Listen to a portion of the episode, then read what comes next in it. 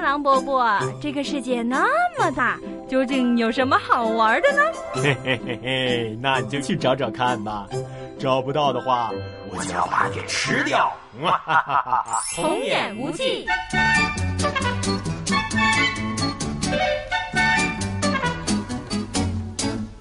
今天啊，我们来到这金丝套，遍地的金丝，遍地的。等等啊，你注意尺度。什么尺度啊？你这小脑袋瓜子想什么呢？我说的是金丝套，指的呢是北京的金丝套地区，包括着前海北沿、后海南沿、秦海西街与柳荫街之间的区域，就在咱们面前，就是这里鼎鼎大名的大金丝和小金丝胡同啊。名字倒是好记，可是狼伯伯，你知道这里为什么会叫做金丝吗？北京的胡同好玩就在每条胡同都有它的故事。不过呢，这些故事里面不是全部都是有理有根据的，其实有的呢是流传，就连像咱们这种高智商的也是有可能不知道的。你就装吧，知道个故事怎么会跟智商又扯上了关系？给你点提示，这大小金丝胡同的名字的由来是跟明代末年有一个叫做这什么刘若愚的内奸有关系。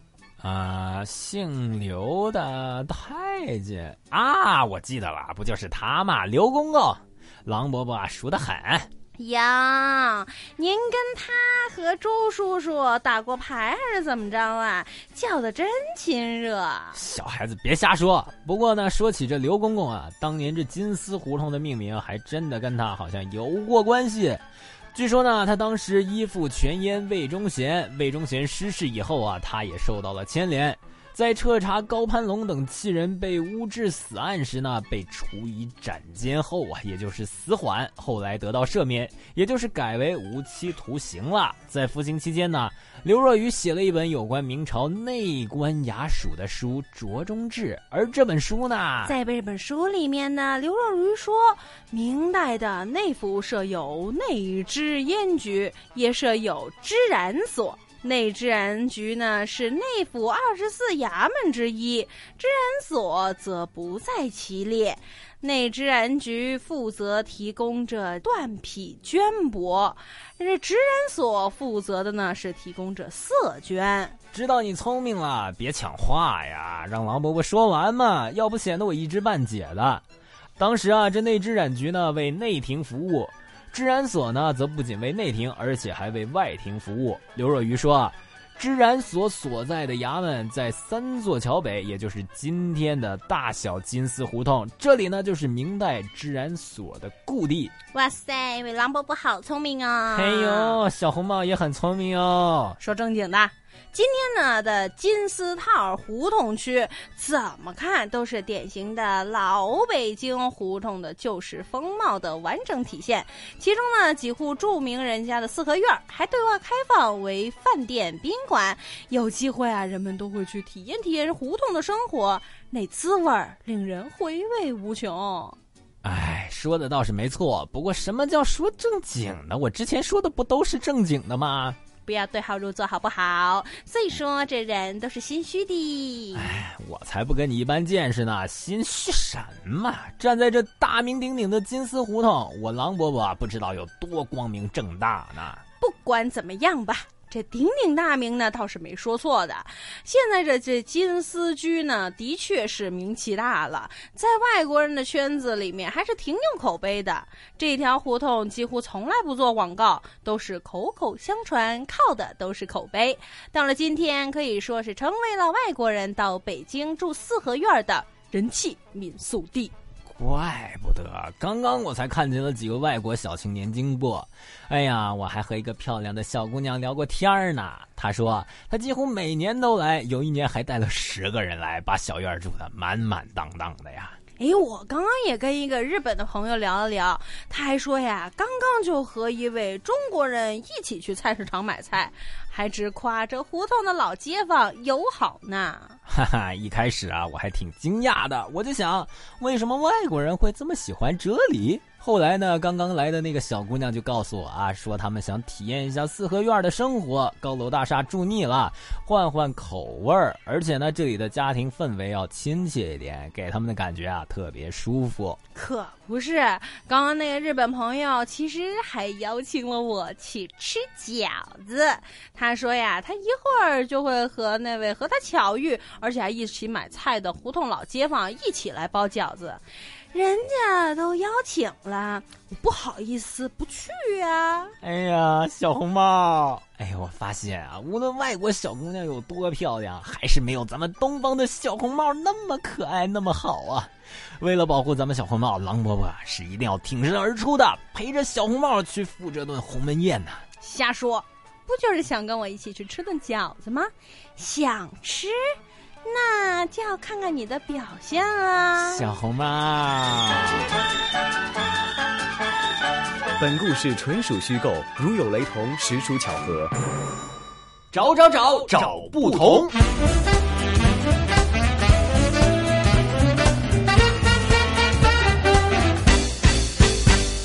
来到我们今天的同不同，今天明智会带大家走进北京胡同的后花园——金丝胡同。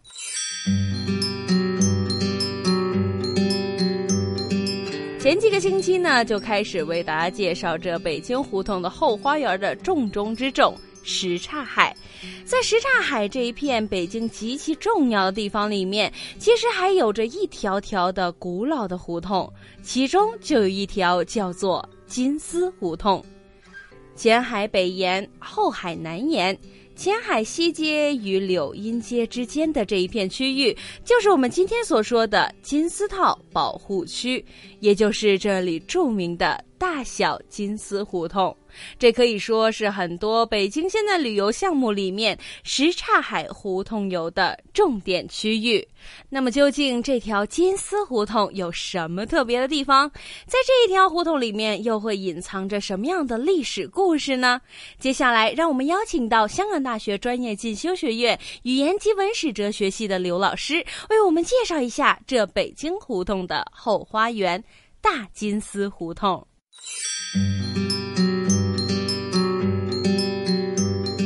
大金丝胡同位于西城区东北部，东起银锭桥胡同，西端南折至南宫房胡同，从东北向西南倾斜。大金丝胡同的北面是小金丝胡同，与北宫房胡同相通。在明朝时，大小金丝胡同里面有织染所，执掌着内城运库所用的色绢，不仅供应内廷，而且还供应外廷。故宫部亦派有大使。色绢是一种染有颜色的丝织品，织染所之后被废弃了。到了清朝时期，这里被改名为金银色绦胡同。金银色绦是一种金银色彩的带状丝织物。民国期间，色绦俄称为丝绦。这条胡同也被分为两条胡同了，宽的那条叫大金丝绦胡同，窄的那条叫小金丝绦胡同。一九六五年去了丝套的套字，简称为大小金丝胡同。找找找找不同。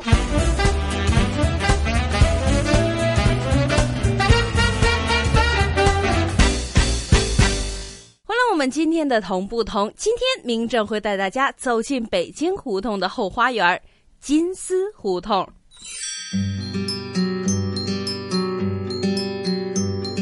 北京的胡同可以说是每一条都有着自己的特点，有着自己的同与不同。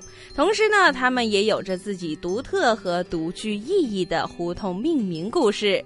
今天的主角什刹海里面的其中的胡同金丝胡同，同样的也有它与众不同的命名故事。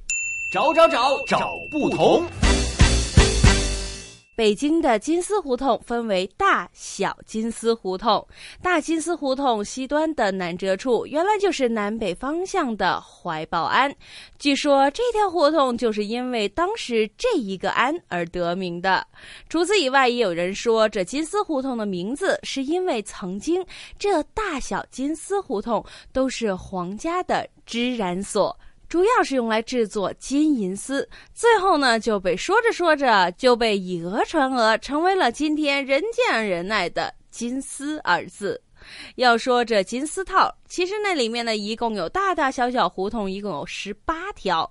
什么大小金丝南北关，大小祥凤柳荫街，前景银锭后小景，东西口袋毡子房。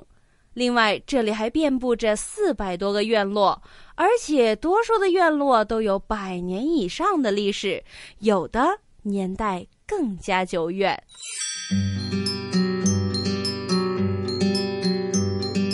刚刚说到这院落，要说到北京的院落，北京四合院是一个不可多得的一个地方。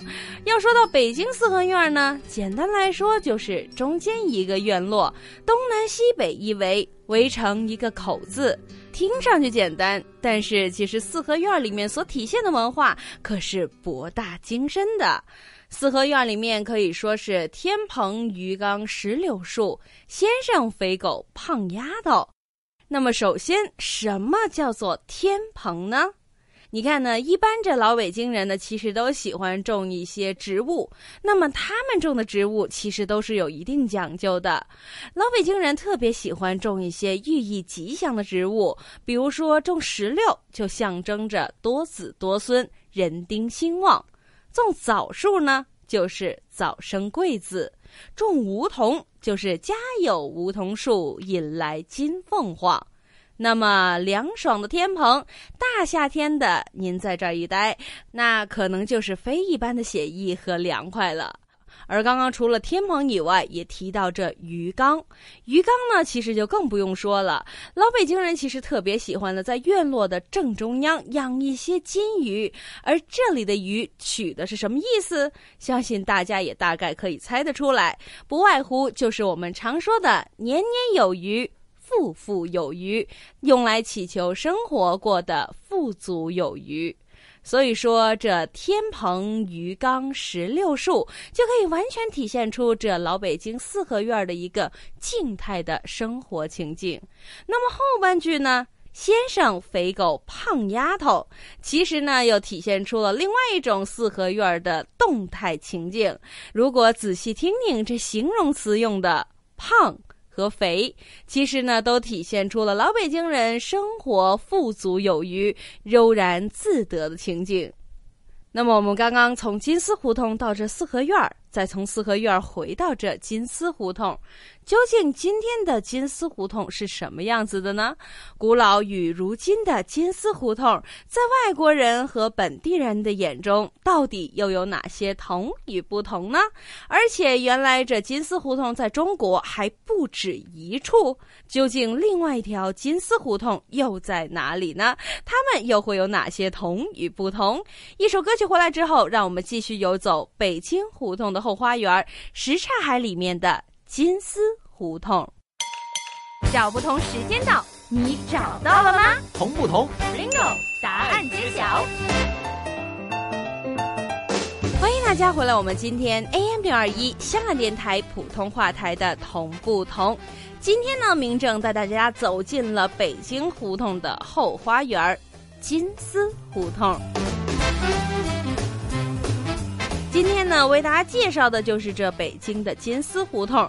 其实除了刚刚所说的这大小金丝胡同以外呢，在中国还有另外一个金丝胡同。这一条金丝胡同呢，不再是在北京什刹海的金丝胡同了，而是位于密云县的南部，东起南更道，西至清真胡同。胡同里面曾经设有京律司，所以被称作为了京律司胡同。这京律司是明清时期县衙门的一道机关，属于科室级单位，可以说是一个统治百姓的工具。而这条金丝胡同的北边有条小巷，就叫做金丝北巷，是金丝胡同的恒生地名。就这样，中国就有了两个金丝胡同。不过，还是让我们回到今天的主人公，就是北京什刹海的金丝胡同。这就让我们沿着这曲折的胡同逛逛这大小金丝胡同。伴随着一对对载满了外国人的胡同游的人力三轮车，其实不难能够看到钉在外墙上红底白字的门牌号。在这里，那些等活的三轮车夫、等客的兼职导游、买菜的胡同大妈、遛鸟的退休大爷，全部都充斥着北京胡同的特殊韵味。当我们拐过了无数个小胡同的小弯之后，就可以看到这传说中的那棵大槐树。这棵大槐树其实就长在这大金丝胡同和小金丝胡同的交界处。听说长年以来这一棵树都是枝繁叶茂的，不过呢，年代就不知道了。从这里的老街坊嘴里，金丝胡同的命名又有一个不太一样的小故事。按照老街坊的说法，就是在明代的时候，这里到处都有织染所，就是当时政府内织掌内承运库所用的色绢的地方。在明代以后呢，这织染所就慢慢的被废弃，可是地名却被保留了下来。就在清朝的《乾隆京城全图》里面，在当年知人所所得的位置上面，就出现了这一条金丝胡同。到了民国时期，这里就分为了大小金丝套。到了后来，一九六五年的时候，才改为我们今天的大小金丝胡同。